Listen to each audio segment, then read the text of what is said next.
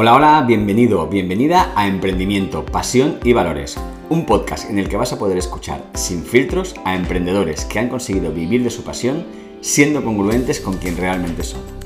Mi nombre es David Alonso García y me dedico a ayudar a emprendedores apasionados que buscan crear, consolidar y hacer crecer sus negocios siendo congruentes con sus valores. Puedes apuntarte a recibir mi correo diario en www.davidalonsogarcía.com. En este episodio entrevisto a César Hernández, formador de meditación budista en la comunidad Sangre Activa, y nos cuenta cómo la visita a un monasterio budista hace 20 años le cambió la vida, hasta tal punto que ahora es él quien vive en un monasterio y dedica toda su vida a su gran pasión, la meditación. Te dejo con el episodio. Bueno, pues entonces, vamos a empezar con la entrevista. César, ¿estás preparado? Preparado, preparado. Bien, la primera pregunta que suelo hacer a los invitados es una pregunta que seguramente en tu caso concreto te la has hecho muchas veces, a ti mismo seguramente seas de los invitados o el invitado que más se ha hecho esa pregunta a sí mismo, y es, ¿quién es de verdad César Hernández? Pues es una muy buena pregunta porque César Hernández es una persona que está en constante cambio y probablemente cuando acabe esta, este compartir seré otro César. Entonces, es una pregunta difícil, pero a la vez siempre tenemos que partir de, un instante, de un momento donde, donde empezó un cambio genuino, ¿no? Hace 20 años, que fue mi caso, ¿no? Hace 20 años conocí el budismo. Eh, la verdad que fue totalmente fortuito porque mi entorno en ningún momento era un entorno espiritual, ni siquiera de amistades ni familiar. Y fruto de estar con una pareja que estaba yo antes, que ella empezó a ir a un centro budista, pues yo, viendo su cambio, decidí ir a ver qué le estaba ocurriendo en ese lugar, ¿no? Porque era como, cuidado, ahí está ocurriendo algo que, que, se me está escapando un poco de las manos, porque evidentemente, como bien sabes, las personas cuando, cuando hay algo que, que es desconocido, pues siempre te genera con mucha incertidumbre, ¿no? Y, es, muy fácil juzgar algo que no conoces. Y evidentemente yo hacía eso. Entonces me armé de valor y después de muchos, muchos días de decirle que iba a ir, un lunes, me acuerdo que fue un lunes, me acerqué al centro budista y, fui. O sea, entré. La verdad que cuando entré me sentí bien y entré en una, en una, en una sala que el hecho de quitarme los zapatos y sentarme en un cojín para mí fue un poco impactante porque tampoco me lo esperaba. ¿Sabes? Porque hay gente que, si tú sabes que te vas a quitar los zapatos, pues sabes que tiene los calcetines impolutos, ¿sabes? Pero claro, el momento que, que no, esperas que te vas a descalzar es como, ostras, es un poco agresivo, la verdad. Yo, yo lo viví así. Me acuerdo que me senté al fondo del todo para pasar inapercibido, para que nadie me conociese, ni, ni, y, evidentemente no fue así, porque con la chica que iba yo, ella, mira que ha venido mi pareja, oh, hola, y evidentemente fue como un poco el centro de atención. Pasé mucha vergüenza, cosa que yo pensaba que no era vergonzoso. Y me acuerdo que esa meditación estuvo hablando del apego, esa relación que tenemos eh, amor versus apego, eh, que al final el apego lo que te propone es observas un fenómeno, una circunstancia, un objeto, el cual tú piensas que es la causa de tu felicidad y lo que quieres es retenerlo. Y a partir de ahí se activó algo dentro de mí que me acuerdo que en muy poco tiempo empecé a colaborar en un monasterio porque vengo de Castellón, ¿vale? En Castellón a colaborar, a colaborar y en un año y medio me vino a un monasterio a durante 10 años. Muy resumido, ¿eh, David? Muy resumido. Muy resumido, muy resumido, sí, porque además tú venías de, una historia bastante interesante. Eh, bueno, me interesante como la, la, que puede ser de cualquier persona cuando profundizas un poco, ¿no? Eh, yo siendo de Castellón, pues la vida que yo vivía, estudiaba, trabajaba, pero también vivía la noche como con mucha intensidad, ¿no?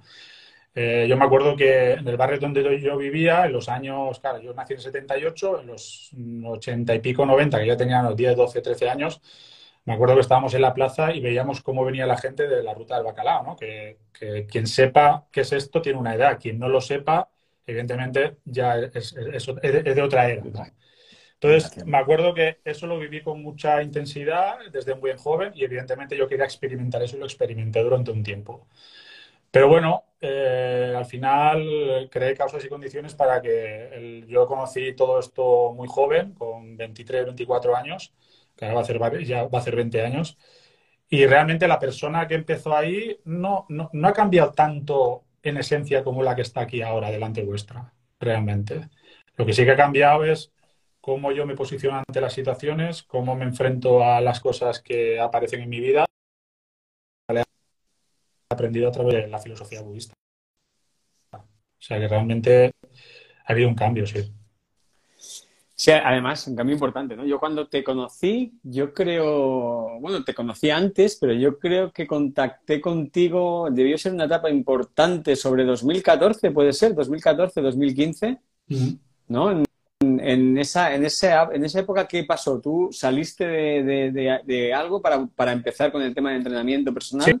Sí. Eh, en ese año, yo en el 2012 salí del monasterio después de 10 años dedicado única y exclusivamente a, la espiritualidad porque era muy joven y tampoco tenía nada a mi cargo porque ni tenía hipotecas, ni hijos, ni nada, pues evidentemente pues un retiro de tres meses, pues un retiro de tres meses. Un retiro de dos meses, pues un retiro de dos meses. Tampoco tenía esa libertad de poder dedicarme exclusivamente, ¿no? A Nepal, a Nepal. O sea, era así mi vida, ¿no? Constantemente. Entonces, en el 2012 hubo un impasse ahí en el cual dejé el monasterio y, bueno, conocí a la madre de mi hija, que es Raquel. Y, bueno, empezamos una nueva aventura. Tuve que empezar a trabajar en cosas nuevas y bueno, yo siempre tenía la incertidumbre o, la inquietud, más que la incertidumbre, de todo lo que había aprendido durante tantos años, aplicarlo a otra de mis pasiones, que era el deporte. ¿no? Entonces empecé a entrenar. Eh, yo también, como cuando cojo algo, lo llevo al extremo, pues empecé a correr. En cuestión de un año corrí todas las distancias habidas por haber. Eh, y, y, bueno, ahí fue cuando me empecé a formar como entrenador personal y ahí surgió un nuevo proyecto que fue Entreno Consciente, que era esa fusión entre lo que es el deporte y la meditación, ¿vale? Entonces empecé a preparar a gente, pero uno de los requisitos importantes era que si tú quieres correr y quieres que compartamos cómo se puede correr correctamente, porque para correr, como bien sabes, hay que aprender, pues un requisito es meditar. Entonces, todo este mundo eh, se activó, estuve con eh, deportistas de alto rendimiento, incluso pues pilotos de coches, de motos. Eh, estuve a alguna conferencia que viene en el Centro de Alto Rendimiento de Barcelona, el CAR. Bueno, tuve bastantes experiencias y bueno, la verdad que fue una época muy, muy, muy interesante, que fue cuando nos conocimos. ¿Fue ese, dirías que fuese tu primer emprendimiento o habías hecho algo antes ya? Bueno, eh, en el monasterio, si, hablamos de emprender, ya como en el monasterio no tenía ningún tipo de ingreso, porque como era voluntario y realmente tampoco necesitaba ingresos, vivía de lo que, de lo que la gente me, aportaba y lo que el monasterio nos ayudaba, pues sí que a lo mejor hice algunas cosas de cosas con madera, algunas eh, pues mesas de oraciones, cosas así como relacionadas con el budismo pero fue con una pequeña empresa que hice, pero era más que una empresa, era para sostener un poco mis gastos ¿no? del día a día, que tampoco eran muchos.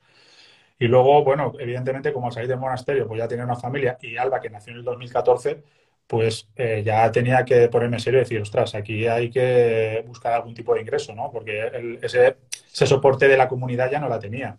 Entonces, sí, yo creo que el entreno consciente fue mi primera apuesta por emprendimiento y fue muy interesante porque aprendí mucho, ¿eh?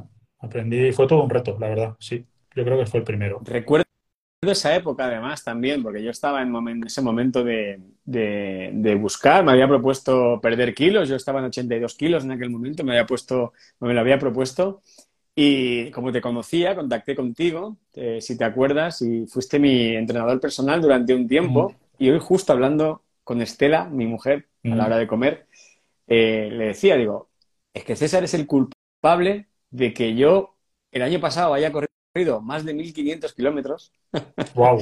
y, de que, y de que Estela esté corriendo también desde hace tiempo. o sea, con ella un tiempo, sí. eso es. Eh, o sea, tú has sido el culpable de, de, todo eso, ¿no? De que yo, gracias a ti, me encontré afición a, a correr y he encontrado como ese, ese deporte que me va como, como anillo al dedo, ¿no? Así que también aprovecho este momento para darte las gracias por ese proyecto fabuloso que montaste. Bueno, la verdad que si fuese, si fue una fuente de inspiración, eh, pues ah, de nada, de verdad. O sea, pero realmente al final eh, tú conectaste con el correr, a lo mejor yo fui la excusa para que tú conectases con una de tus pasiones y eso es maravilloso, pero el mérito es tuyo, porque yo no puedo estar ni estado encima tuya una época así, evidentemente, cuando hacíamos los entrenamientos, pero al final el mérito es de cada uno, ¿no? O sea, es igual que la meditación. Yo ahora tengo muchísimos alumnos y alumnas que, yo puedo estar por ellos cada semana, les puedo transmitir mi, lo, que yo pueda saber de la metodología y mi experiencia, pero al final la responsabilidad es de, cada uno, porque yo no puedo estar no puedo hacer responsable tampoco de, lo que la energía donde la ponga uno. Pero bueno, agradezco que, que hayáis podido conectar con el deporte, porque el deporte, como bien sabes, es una de las vías, creo que indispensables para, para, para es una, una, una, pieza para la felicidad. Yo hablo mucho, en, yo ahora, ahora mismo,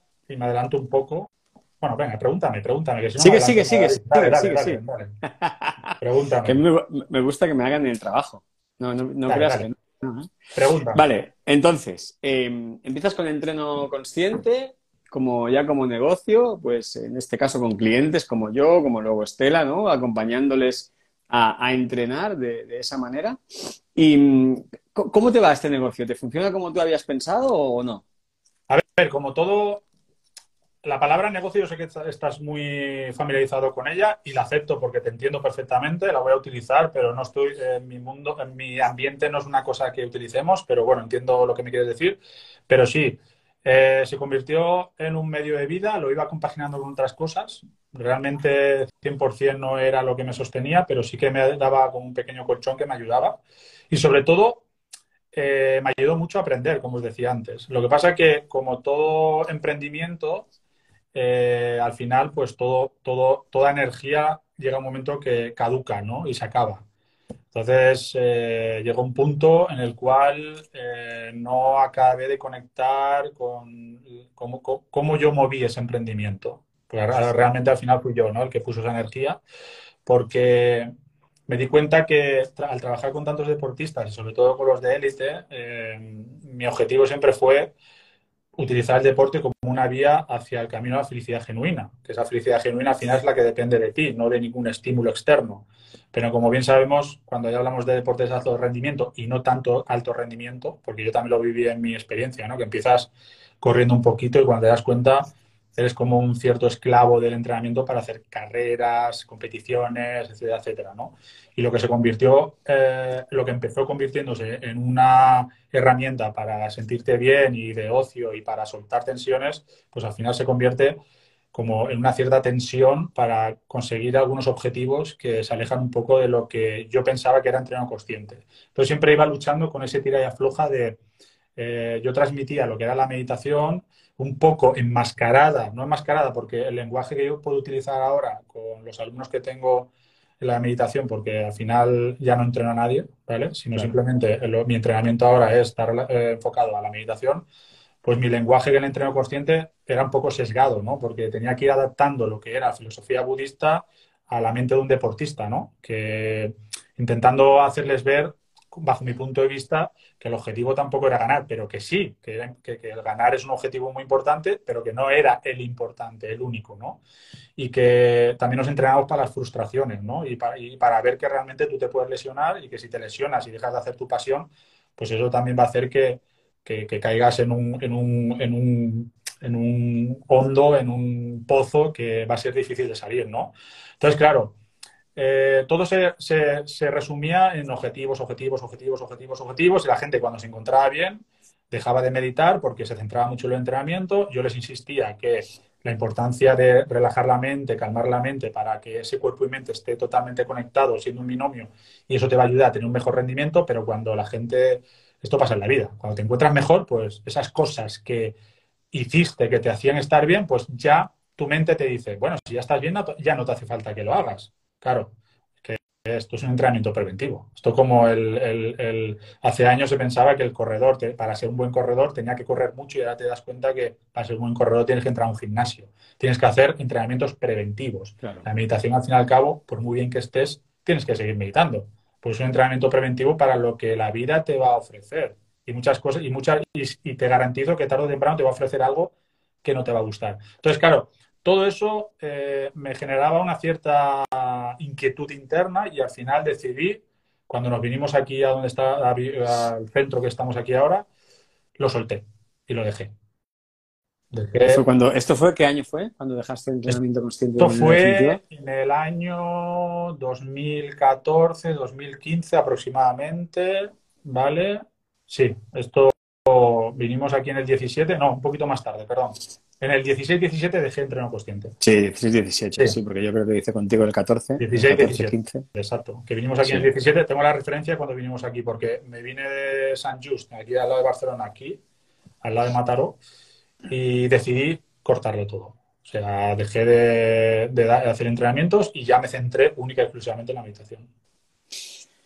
Eh, has dicho una cosa eh, que me ha parecido súper interesante y yo he hecho alguna vez algún paralelismo ¿no? en alguna cosa que he grabado entre lo que es correr con el tema de emprendimiento. ¿no? Y me ha, gustado esto que has dicho, si te lesionas y dejas de hacer eh, tu pasión, ¿no? Por querer apretar más de la cuenta, caes en un pozo, ¿no? Y yo personalmente lo he vivido también con el deporte, ¿eh? Cuando, cuando me frustraba porque no llegaba un tiempo, porque no bajaba de un tiempo, tal. Y me recuerdo que justo, nada, ese día o al día siguiente me lesioné y tuve que estar parado como un mes y medio así, ¿no? Entonces en ese momento es cuando valoré realmente, digo, no, no, vamos a ver, David, eh, ¿tú para qué corres realmente? ¿Para qué corres? Para todo, casi todo el mundo corre para mejorar, marcar sus metas, ¿no? no, y, yo a veces hablo con mi hermano de esto, que él es más competitivo, y digo, no, no, yo, yo corro para estar bien. O sea, correr es el medio que yo utilizo para estar bien, ¿no? Y, esto lo asocio al tema del emprendimiento, ¿no? ¿Para qué emprendo?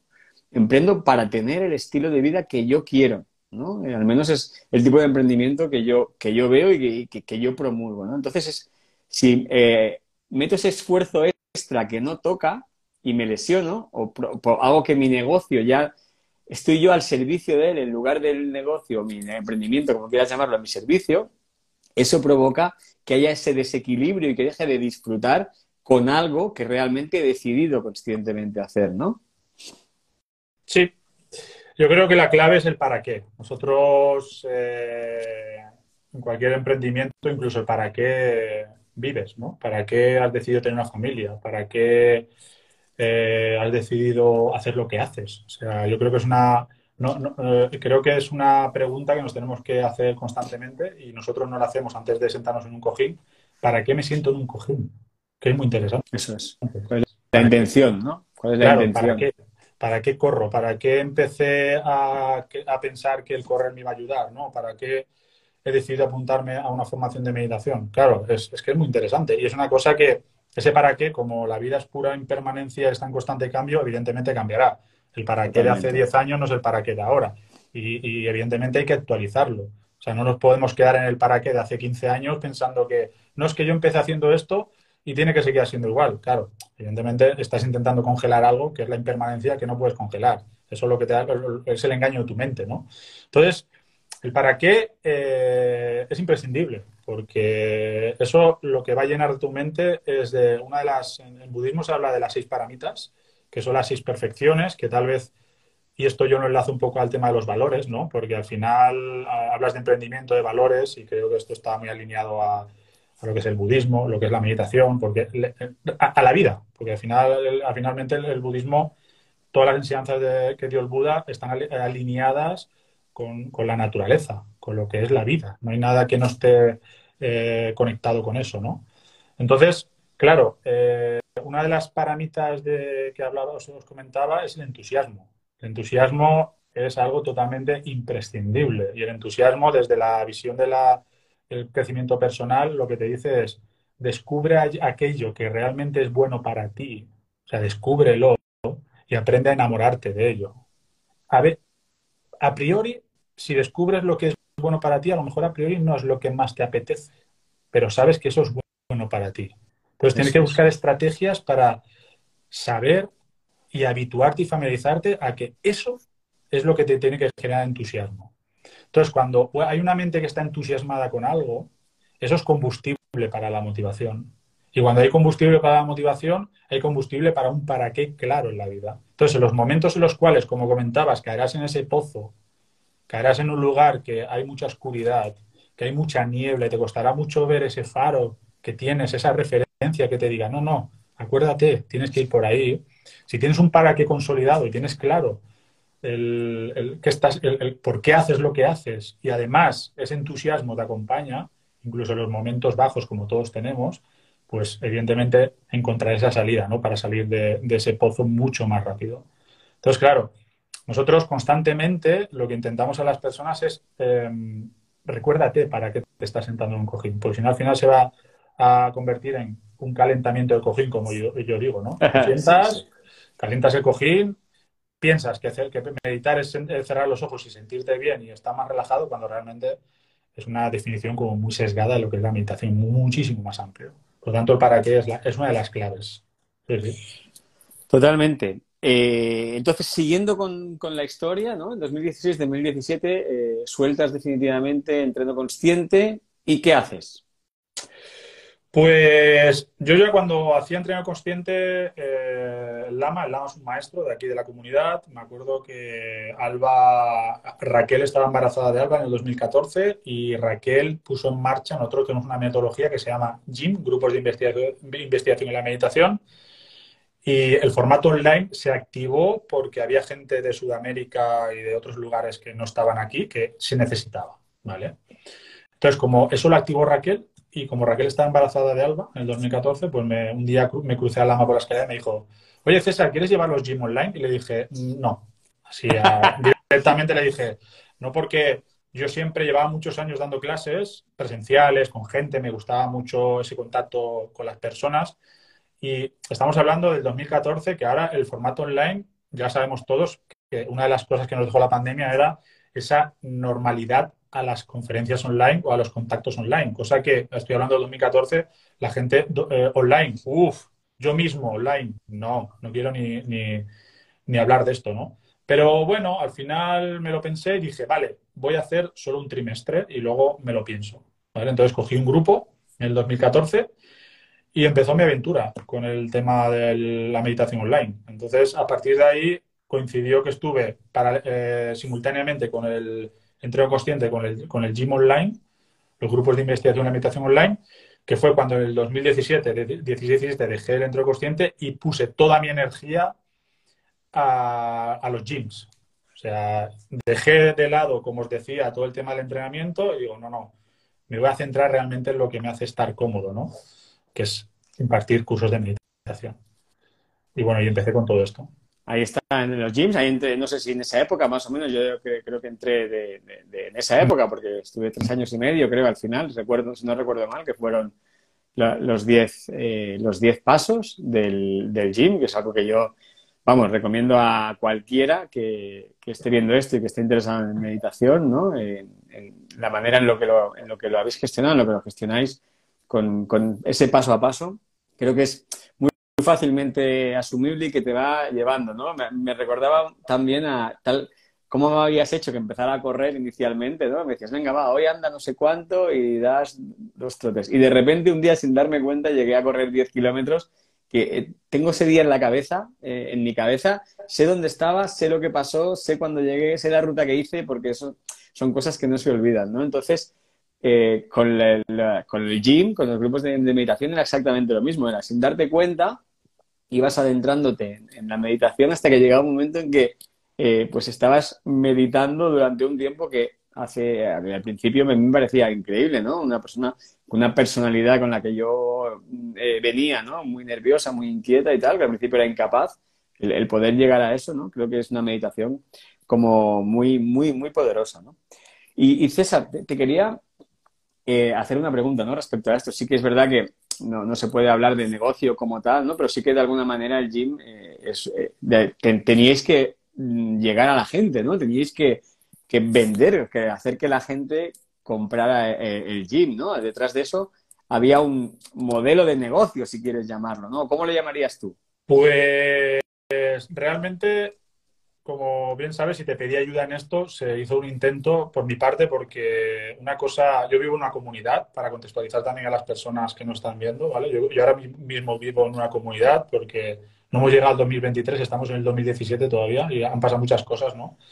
Pero como comunidad, lo que es sangre activa, el tema de la comunicación realmente nunca nos ha preocupado, ¿vale? Lo que pasa, lo que pasa es que ya a nivel personal, con mis redes sociales, pues sí que tenía esa inquietud de decir, ostras, Mm, voy a mover esto porque hubo, yo me dedicaba a otras cosas, ¿vale? Y sí que quería dar ese salto de dedicarme 100% plenamente al tema de la meditación. Entonces, claro, no nos engañemos, tengo una niña, eh, ahora mismo pues eh, me separé de Raquel hace dos años, estaba muy feliz porque evidentemente es una, ha sido una separación maravillosa, tenemos una amistad increíble, pero ella vive en el pueblo y yo vivo aquí en la comunidad. Entonces, eh, claro, en aquel entonces, sosteniendo una familia, pues mm, tenía que tener ingresos, o sea, las cosas como son. Entonces sí que te pedí ayuda y ahí sí que eh, hubo todo un esfuerzo para, para, mover cosas, funcionó, la verdad, pero llegó un momento que al final solté todo esto de intentar vender nada, porque realmente nosotros no vendemos nada. Nosotros desde Sangativa ahora estamos empezando a comunicar las cosas un poco, pero no nos hemos preocupado, de comunicar. Tenemos una metodología que actualmente hay más de 300 personas activas y comprometidas con una metodología que dura tres años y medio, que esto no es nada fácil, que la gente se fidelice en esto. Todo y que, como bien sabes, cada trimestre es una revisión y tú puedes hacer un trimestre, dejarlo o continuar como tú quieras, ¿vale? Pero hay muchísima gente que acaba la metodología tres años y medio y todo ha sido única y exclusivamente por el boca oreja. O sea, yo ahora mismo eh, no hago ningún tipo de publicidad, yo hago directos en el Facebook e Instagram porque me es muy me es cómodo, como yo hago la formación online, pues el hecho de comunicar a través de una cámara, pues, pues bueno, es mi día a día. Entonces yo hago directos y lo único que hago es un contenido divulgativo, ¿vale? Porque considero que, que eso puede despertar a alguien para que donde esté pueda meditar, sobre todo en el contexto de la meditación, da igual en el centro, la metodología, la tradición es igual, pero puede despertar esa inquietud, ¿no? Pero evidentemente todo eso ah, da una repercusión de que la gente me conoce. Eh, yo abro un grupo y prácticamente se llena. O sea, mi, idea no es. Ahora mismo tengo siete grupos activos, bastante llenos, pero, pero no, no, no, no, no, mi objetivo no es crear y crear y crear, sino simplemente, evidentemente, tengo unos, ingresos para eh, mantener a mi hija y poco más, porque yo prácticamente no gasto nada, prácticamente nada. ¿vale? Pero sí, sí, es boca oreja, David. Claro, al final, de, alguna manera, ¿no? A nivel, quiero decir, a nivel de. Yo que intento verlo también ese paralelismo, ¿no? Con, el mundo de fuera de, la comunidad, ¿no? A nivel marketingiano, diríamos, el funnel es muy sencillo, ¿no? Haces unos directos en Instagram para que te conozca la gente y a partir de ahí, pues te siguen y cuando abres un grupo de, de meditación que abres y cierras de vez en cuando, ¿no? Ese nivel 1 que dijésemos del gym, pues la gente durante ese momento entra a ese grupo de meditación. Así que como modelo de negocio diríamos que es un modelo de negocio, siempre entre comillas, ¿eh? basado en la formación, mm. ¿no? Formación en, en meditación budista en concreto, que se abre por trimestres, es decir, cada son 10 pasos, sigue siendo igual, entiendo, ¿no? 10 pasos Igual, igual, igual que tú lo conociste, luego hicimos una revisión del contenido como toda metodología, el único que hemos hecho, pero realmente tampoco es mm, no, el, contenido que genero, la gente no viene a través de las redes. Normalmente son gente que conoce a gente que ha estado conmigo. Sí que hay un tanto por ciento de gente que aparece porque me ha visto por Facebook, por Instagram o por lo que sea, pero, pero no es la mayoría, porque no, no, no está esa intención de, es como, es como un efecto colateral, ¿no? Del generar ese contenido divulgativo, ¿vale? Porque la intención tampoco es esa. Pero, pero sí, sí, realmente es lo que te decía. Eh, nosotros lo que ofrecemos es que delante tuya hay una persona que no está trabajando, sino que lo que está haciendo es su vida.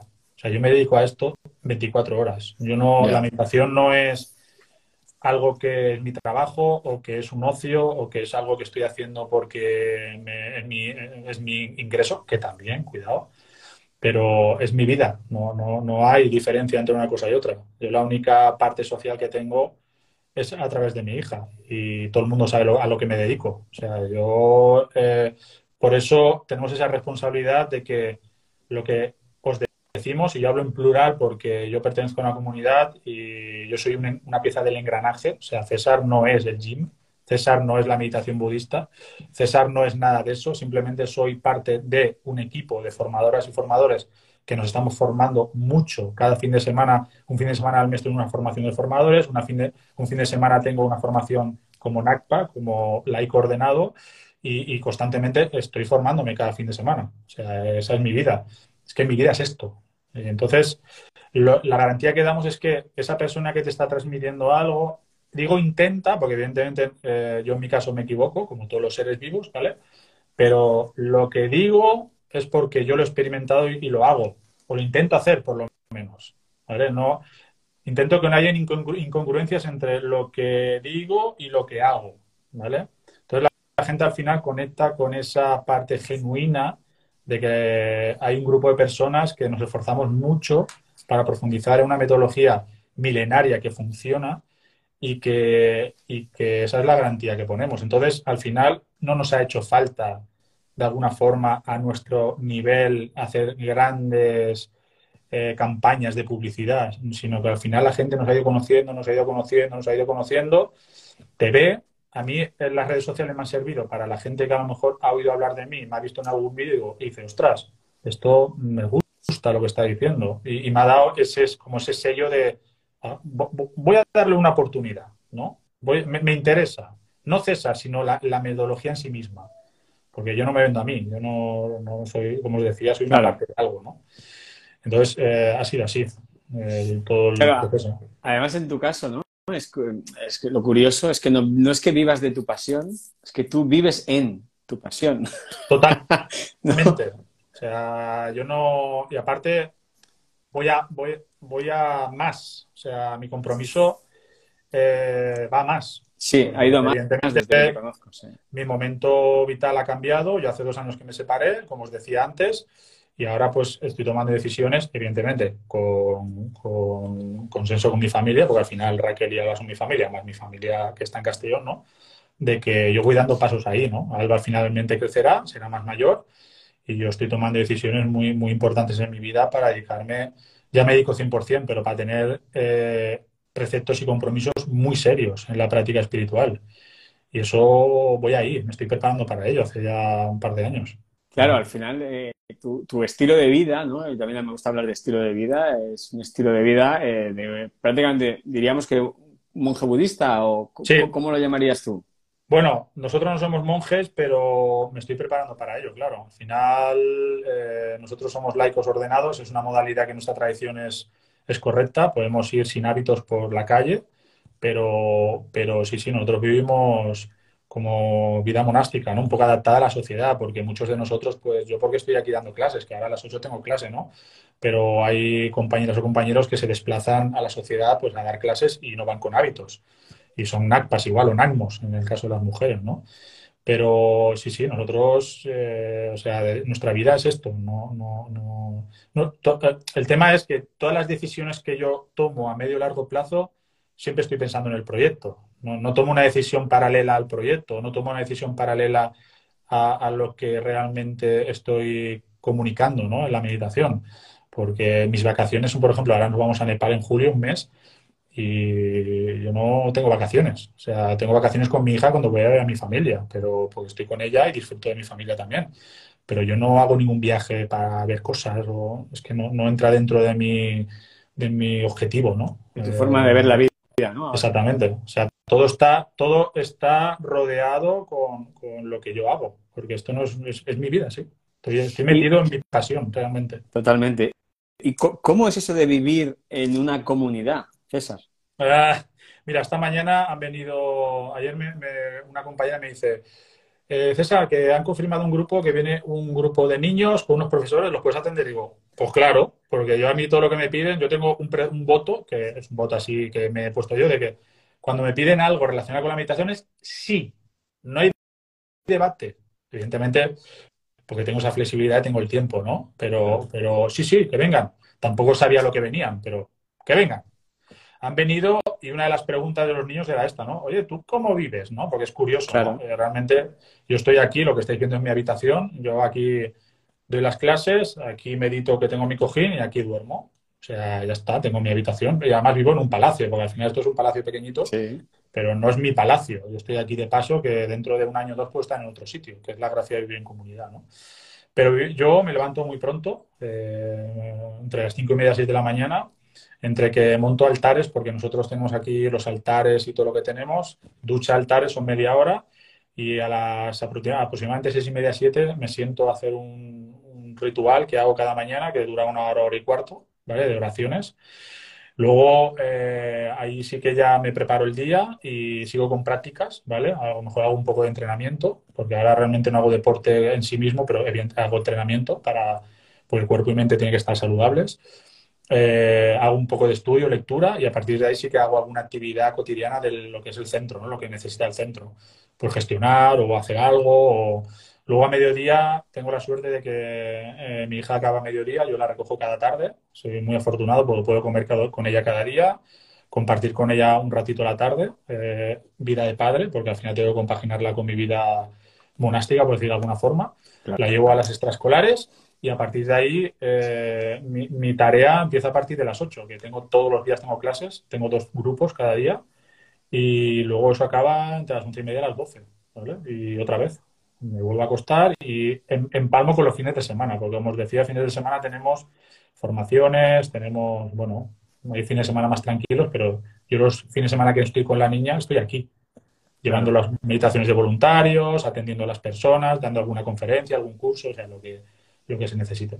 En el centro, luego al final ya, diremos eh, dónde está el centro, cuál es el centro, por si alguien quiere, quiere ir a visitar. Es un sitio precioso, además tuve la suerte de, de vivir, de conocerlo antes de, que estuviese habitado por vosotros y después, y la verdad que, que habéis hecho un trabajo fabuloso, ¿no? Eh, César, te quería yo preguntar, hay dos cosas que me han llamado la atención, de las que hemos hablado y de las que quería extraer un poquito más, más de jugo, ¿no? Por ejemplo, ¿no? El, tema de las seis perfecciones, las seis paramitas, si podrías explicarnos eh, de manera breve eh, cuáles son y cómo, cómo, cómo crees que se pueden aplicar al mundo del emprendimiento. Bien, pues las seis paramitas es un, el camino de la paramita. La paramita significa como trascender algo, como ir hacia la otra orilla, como cruzar algo. Y el paramita llana, llana es vehículo. Por lo tanto, paramita es el vehículo, es un vehículo, como puede haber otros muchos desde la cosmología del budismo, que te puede ayudar a trascender, en este caso, el sufrimiento, que es el objetivo del budismo. ¿no? Entonces, eso se habla de las seis perfecciones. En meditación hay cuatro grandes módulos que se puede, o cuatro grandes grupos que se pueden agrupar las meditaciones. Hay un grupo de meditaciones que son esas meditaciones que están alineadas al a la búsqueda del equilibrio. O sea, cuando hay una persona que te siente desequilibrada, pues son meditaciones pues más de soltar, relajación, calma mental, eh, respiración, relajación, bueno, todo ese conjunto de meditaciones, atención a la respiración. Hay otro conjunto de meditaciones que es para el cultivo del altruismo, que ahí entran todas las meditaciones del amor, la compasión, la alegría, la ecuanimidad. Hay otras meditaciones, que es el tercer grupo, que son para el cultivo de la sabiduría, que es la vacuidad y todo lo que conlleva el budismo, que esto, si entramos ahí, no acabamos, ¿vale? Y luego está el otro grupo, estoy sintetizando mucho, ¿eh? porque aquí tendríamos rato, ¿eh? Pero luego está el otro grupo que es el grupo de, para el, cultivo de la virtud, que son la práctica de las seis paramitas. Entonces, claro, las paramitas se, dicen perfecciones porque eh, para que una paramita, que son la generosidad, la ética, la paciencia, el entusiasmo, la concentración y la sabiduría, que son las seis paramitas, para que sea una perfección tiene que estar movida. En budismo hablamos de bodhicitta. La bodhicitta es esa aspiración de tener una mente iluminada para el beneficio de todos los seres sintientes, que no es nada más y nada, menos que eh, la culminación del altruismo. Y todo empieza por el amor. El amor es ese deseo que tú te deseas a ti mismo de ser feliz, ¿vale? Que de una forma natural, cuando tú eres feliz, lo vas a desear a los demás, ¿vale? Por lo tanto, es así como natural. El amor lleva a la compasión, que es ese deseo de querer salir del sufrimiento, ¿vale? Pero que también los seres salgan del sufrimiento.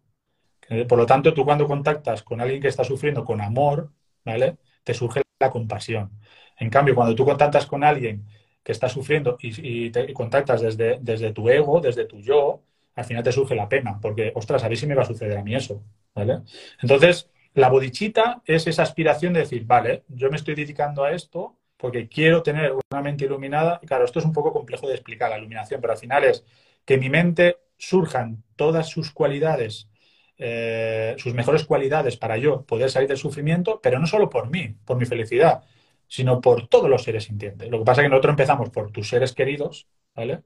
Luego lo llevas a esos, a esos seres que a lo mejor tienes algún tipo de problema y luego hacia los seres indiferentes que hay muchísimos. Entonces, si tú eres generoso, que es la primera paramita, haces, haces un acto de generosidad cuando realmente la generosidad puede ser material, pero también puede ser, pues, dar protección, enseñar a alguien a algo, y lo haces con la motivación de, no, no, yo quiero que seas feliz, que no lo estoy haciendo por un interés egoísta, se convierte en una perfección. Por lo tanto, ahí lo que haces es cultivar toda esa virtud, que tu mente se llena de virtud, de positivismo o como llamémoslo como queramos, y hace que tu forma de actuar o de vivir o de ver la vida es muy diferente. Porque ya no son actos única y exclusivamente dirigidos a tu bienestar, ¿no? Que es lo que suele ocurrir. Esa excesiva preocupación por ti, sino lo que estás haciendo es pensar la necesidad de la otra persona. Entonces la generosidad, muchas veces nosotros damos cosas porque te sobran o porque lo no necesitas o simplemente porque tú piensas que es lo mejor, pero ¿estás pensando en la necesidad de la otra persona? ¿Realmente la otra persona te ha pedido algo o te ha pedido lo que le estás dando? Pues es un poco profundizar en cada una de esas virtudes desde esa visión. Muy resumido, David. Sí, generosidad, podría durar mucho paciencia, o sea, yo creo que son cosas que tiene que cultivar sí o sí. O sea, las seis paramitas las tiene que cultivar sí o sí el, emprendedor. Es que las paramitas no hace falta, las paramitas son comunes a todas las tradiciones budistas, pero son comunes a la vida. Porque como os decía, el budismo está alineado a la propia naturaleza, pero las paramitas las decía mi abuelo y no era budista. Y también te lo puede decir tu abuela o tu padre o tu madre.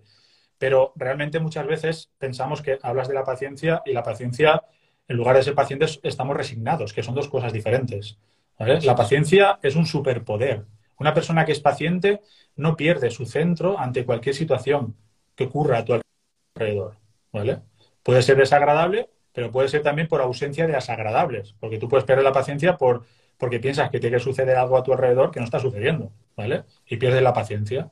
Entonces, claro, una vez que profundizas, por ejemplo, has dicho la paciencia, lo que es la paciencia, la virtud de la paciencia, te das cuenta que, ostras, pues lo, primero que tienes que hacer es decir, pues no soy una persona tan paciente como pensaba. Muy bien, es el primer paso que tienes que hacer, reconocerte que puedes cambiar cosas, porque claro, si tú piensas que no tienes que cambiar nada, no hay espacio para el cambio. Y entonces reconocerse eso a veces no es agradable. Por eso se hace progresivo, tranquilamente, y al final te das cuenta y dices, uy, creo que hay muchas más cosas de las que pienso que tengo que cambiar. Ese momento es increíble, David. Porque ahí es cuando empieza el cambio. Totalmente de acuerdo. Pero claro, si te va todo, bien, como si tú piensas que te va todo bien, ¿qué vas a cambiar? Nada. Sí, sí, efectivamente. ¿no? Bueno, hay un resumen de estas seis perfecciones, que es la generosidad, la ética, la paciencia, el entusiasmo, la concentración y la sabiduría, mm. que evidentemente, como hemos dicho, ¿no? para cualquier emprendedor, para, para, para cualquier persona, cultivar estas, estas seis paramitas es, es vital, ¿no? Para, para algo que has dicho antes y que también me gustaría preguntarte por esto, ¿no? Has dicho eh, el camino hacia la felicidad genuina. ¿Qué es la felicidad genuina, César? Es una muy buena pregunta porque a veces sí que es verdad que utilizo estas palabras pensando que en sí mismas ya hay una explicación implícita y que la gente lo, puede comprender, ¿no? Porque sí que lo comprendemos, ¿no? Sí que dilucidamos de que lo genuino es algo que está dentro de ti. Entonces hay una felicidad que es la hedónica, que hablan los griegos, hablaban los antiguos griegos, que es esa felicidad que siempre depende de un estímulo, ¿verdad? Es esa felicidad que siempre está demandando al mundo. Es una felicidad que siempre va a estar a expensas de lo que sucede ahí fuera, ¿vale? Siempre dependerá de alguien o de una situación. esa felicidad en la cual eh, hay una ilusión de que algo ahí fuera va a suceder para yo estar bien. Claro. Tiene esto que ver, pregunto, una pregunta, ¿no? Perdona que te interrumpa aquí, pero tiene esto que ver, tengo un amigo, Jordi Vidal, que lo entrevisté también en uno de los, capítulos del podcast, que él, habla también de felicidad, ¿no? Y, habla de, que confundimos la felicidad con el placer. ¿Puede ser que esta felicidad hedónica sea el placer? Claro, porque la felicidad hedónica viene de. Siempre voy a lo mismo, ¿no? Es que el budismo al final habla de un, yo, quién eres tú realmente. Y como no sabemos quiénes somos, eso hace que el, yo o el ego eh, lo que te propone es un modo de supervivencia constante. Porque como tienes una exagerada preocupación por tu bienestar, el, ego te está diciendo constantemente, a ver, a ver, a ver, a ver, cuidado, peligro. Todo lo que está a tu alrededor te va a generar como un peligro hacia tu persona, hacia tu bienestar. Entonces, el, ego que te hace cuando hay algo placentero, lo que haces es aferrarte a él y generar un apego. En cambio, cuando hay algo que, peligra tu bienestar, pues lo que haces es generar un rechazo, ¿vale? Entonces, cuando partimos eh, o investigamos la felicidad desde esa visión, pues al final está totalmente distorsionada, ¿verdad? Entonces, el deseo lleva al placer y eso es una cosa. Pero eso es el, el placer y el deseo, eh, ya sabemos que es insatisfactorio. ¿Por qué? Porque a ti te puede gustar mucho la comida, pero no por, mucho que comas vas a ser más feliz. A ti te puede gustar mucho que te acaricien, pero no por mucho que te acaricien al final te va a dar más felicidad. Entonces, el deseo y el placer es algo totalmente efímero. Y, nosotros no, no, hay nada malo porque a ti te gusta el placer o porque desees cosas. El problema es cuando tú piensas que esa es la causa de tu felicidad. Entonces, cuando tú piensas que la causa de tu felicidad, estás poniendo en manos de algo que es totalmente impermanente e insatisfactorio, estás poniendo tu felicidad en manos de cosas que, no la tienen. Entonces, ahí viene el gran conflicto. El ver que ahí fuera hay algo que tiene, te tiene que hacer feliz, no está sucediendo porque tu expectativa es una, la realidad es otra, y tu expectativa con la realidad está en constante conflicto. Entonces, hasta que no te hagas un ejercicio de invertir la mirada hacia tu interior y decir, vale, ¿dónde está la fuente de la felicidad? Pues dentro de ti. No, no, no puedes estar en otro sitio. ¿Hay que, hay, que renunciar a los placeres eh, hedónicos y externos? No. ¿Hay que renunciar a la buena comida? No. ¿Hay que renunciar? No estoy diciendo eso. Pero sí que tienes que cambiar tu relación con las cosas. Y saber que eso, si lo utilizas para, para tu camino hacia la felicidad genuina, genial. Pero si tu felicidad queda ahí, evidentemente va a ser muy sesgada y eso se resume y vemos claramente que al final es sufrimiento. Genial explicado, ¿no? Y además, yo, creo que eh, para, acabar de redondearlo, quería sacar también dos, términos de los que, han salido ahora, ¿no? Y que creo que también eh, son un, bueno, creo no, eh, lo dice el budismo, el aprendido de ti, son como un bloqueo hacia esa felicidad auténtica, ¿no? Que es la impermanencia y el apego. ¿Podría resumirnos un poquito estos dos términos, cómo nos afectan y cómo podemos salir de ello?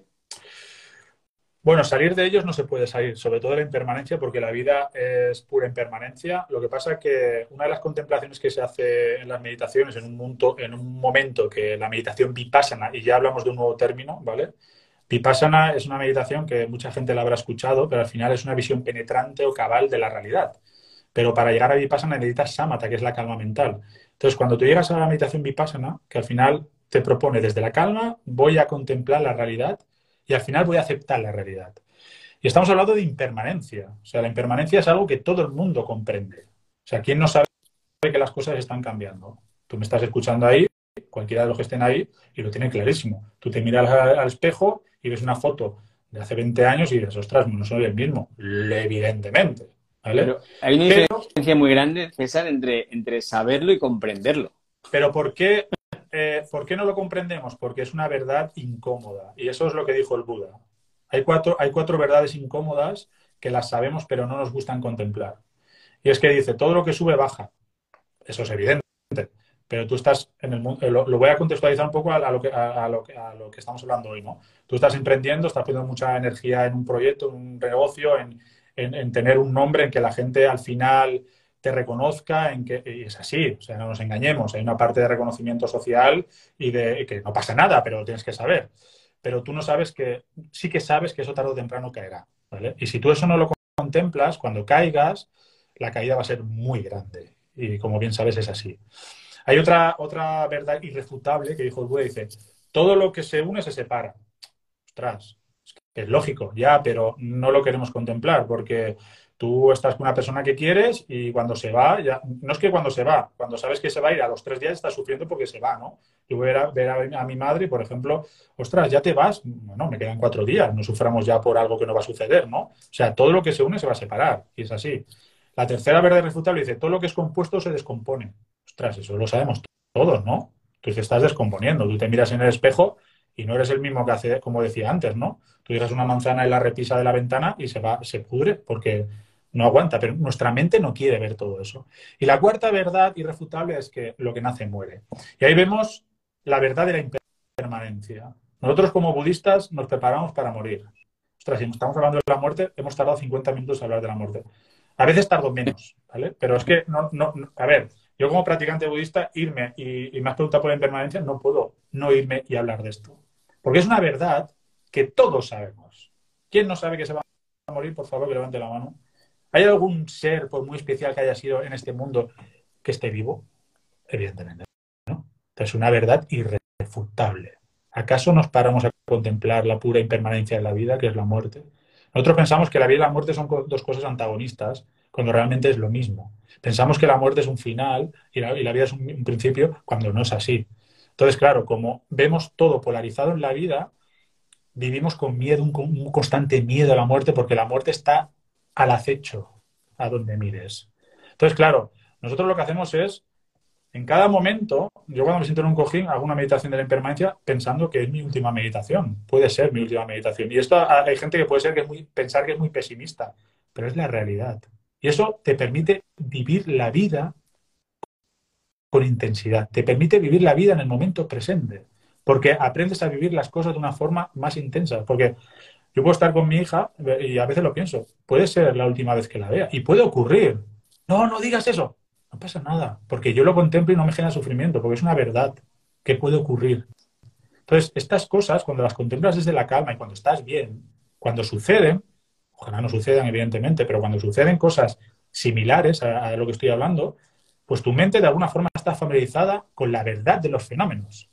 Entonces, te enfrentas a esos sufrimientos de una forma totalmente diferente. Entonces, estamos hablando de la impermanencia y luego hablamos del apego, ¿no? El apego al final hay que entender primero lo que es el amor. Amor versus apego. Son dos cosas antagonistas. Hay gente que me dice, ostras, es que hay que tener un poco de apego para ser feliz. Pues no. Porque el apego, al final, es lo que decía antes. Hay una persona, un fenómeno, que tú engrandeces sus cualidades de una forma desmesurada. Y al final piensas que es la causa de tu felicidad, por lo tanto, quieres retenerlo. No solo retenerlo, sino que ese retenerlo en tu mente quieres que esté estático, que, no esté la, que la permanencia no suceda ahí, que sea lo mismo. que no puede ser que exijas a tu pareja que sea la misma de hace 20 años. Es que eres, claro que no es la misma, que no te has enterado cómo funciona esto. Y eso pasa con todo, con los hijos, con las parejas, con los trabajos, con todo. Entonces, claro, generamos un aferramiento y un apego a las cosas que al final nos aleja mucho, que todo empieza por amor. Y no digo que no haya amor, ¿vale? Pero cuando predomina el apego y no el amor, pues evidentemente son relaciones de mucho sufrimiento. Totalmente. Y bueno, la, última pregunta para acabar, César, porque creo que, viene muy al caso, ¿no? Vale, y, ahora, ¿qué, recomendación darías tú a las personas, ¿no? Para, para poder acercarse a vivir esa, esa felicidad genuina, ¿no? De la que has hablado. Pues a ver, yo les recomendaría que meditasen, ¿vale? Pero un poco, a, porque es lo que conozco en cualquiera de sus manifestaciones. Al final vamos a quitar la palabra meditación porque creo que es como tópico, ¿no? Hay que meditar, hay que hacerse budista, para nada, olvidaros de todo esto. Pero sí que invito a la gente a que aprenda a parar. O sea, yo me entreno a no hacer nada. El no hacer nada creo que es una de las cosas más complejas y difíciles que hay, porque tú cuando paras, tu mente, como es adicta y es junkie al estímulo, pues en el momento, y más ahora mismo con el tema de la dopamina que tenemos con los móviles y con todo lo demás, ¿vale? Que estamos eh, totalmente estimulados, pero en el momento que tú paras, evidentemente lo que haces es ver lo que hay y eso te asusta porque no lo comprendes. No comprendes qué pensamientos, no comprendes que tus pensamientos son pensamientos y tú no eres lo que piensas, sino que simplemente te puedes desidentificar de los pensamientos, no comprendes tus emociones porque al final una emoción es un factor mental que si tú la conoces simplemente la vas a utilizar y, la puedes gestionar, ¿vale? Y no comprendes realmente todo, lo, todo lo que es la vida, porque a lo mejor te piensas que te vas a morir te entra miedo, se va a morir tus seres queridos, te entra miedo, y claro, como todo eso no lo quieres ver, pues al final, ¿a qué vas? A la distracción para no ver la realidad de la vida. Entonces, claro, si no hacemos el ejercicio de parar y observar lo que es la realidad de los fenómenos y comprender y aceptar la vida como es, pues vamos a, sufrir muchísimo más de la cuenta. Y en una de estas nos va a costar mucho salir. Entonces yo eh, invito a la gente a que allá donde esté, cualquiera de las herramientas que te ayuden a parar, puede ser incluso el deporte, si lo haces de una forma consciente, puede ser el yoga, puede ser cualquier técnica que lo lleves al mundo trascendente, o sea, a la observación interna, que lo hagamos, que te dediques tiempo a ti, ¿vale? Que dediques un tiempo de calidad, que sepas que tú eres una persona sumamente importante. ¿Vale? Porque si tú lo haces muy bien, lo harás muy bien en el papel de padre, de madre, de hijo, de hija, de jefe, de jefa, da igual. Pero dedícate tiempo a ti. Y eso tiene que ser un tiempo de calidad. O sea, no vale el hecho de que no tengo tiempo, no vale el hecho de que hago muchas cosas en la vida, porque todo lo que estás haciendo lo estás haciendo porque lo has elegido tú. no la ha elegido nadie más. Entonces, como lo has elegido tú, también puedes elegir una reunión contigo mismo. Y tienes que pararlo todo, no te sientas mal porque a lo mejor eh, has dejado a tus hijos con tu marido, con tu esposa un ratito y dedicas tiempo a ti. No te sientes mal porque dejas de hacer otras cosas porque te has ido a hacer un, fin de semana para desintoxicarte de todo tu vorágine el día a día, porque ese tiempo que estás invirtiendo en ti es el tiempo más valioso que estás eh, dedicando, porque lo estás dedicando no solo a ti, sino a tus seres queridos y a tus entornos. Y esto es algo totalmente imprescindible. Creo que una persona en su agenda se tiene que agendar tiempo para con un propósito, con una herramienta, con un o simplemente con el hecho de desconectar de todo eso. Porque si no desconectas, si no te gestionas tu tiempo, al final la propia vida te, te, va a hacer tu agenda a ti mismo. Entonces, creo que os invito a que experimentéis el pagar, que os dediquéis tiempo, resumo, de calidad a vosotros mismos y que disfrutéis de vosotros. Porque os hago una pregunta. ¿Estaréis con una persona, esto es muy típico, ¿no? Como vosotros. ¿Realmente os gustaría tener una persona cerca como eres tú ahora mismo?